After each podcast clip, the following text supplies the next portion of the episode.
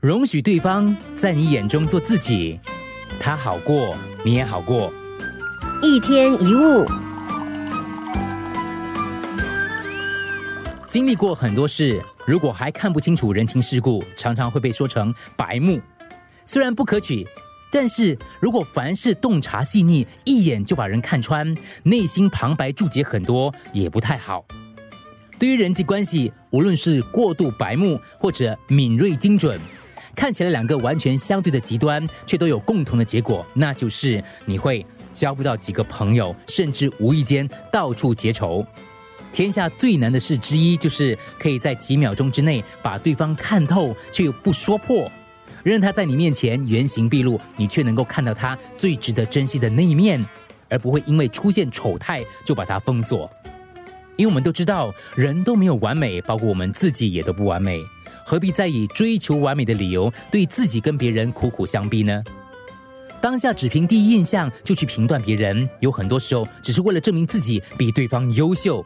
即使心里明明认为对方比自己有钱、有成就、有理想、有未来，你至少还可以证明自己的眼光比他好。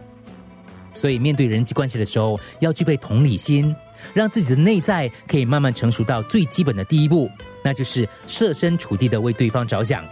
即使看到他的缺点，也能够体谅他的情非得已。等内在修炼到更成熟的阶段，就拥有更深厚的慈悲心，看人的眼光不再只是根据世俗的标准。你会知道，世间所有的相遇都有深厚的意义，所有你眼中的好人都是贵人，他们来让你知道什么是爱，什么是感恩；所有你看不顺眼的坏人都是你的老师，他们来教会你学习如何放下，如何原谅。而好人跟坏人也都是一线之间，要看你在什么时候碰到他，以及你站在哪个立场诠释他对你的意义。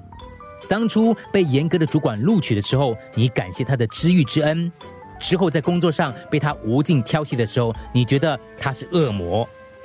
你被前任情人折磨到恨意难消的时候，你觉得他简直不是人。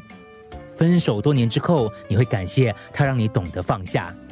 即使只是在无意间在小吃店碰上的对面客人，也不用评断他的吃相跟言谈，他只是一面镜子，让你看见自己。一天一物。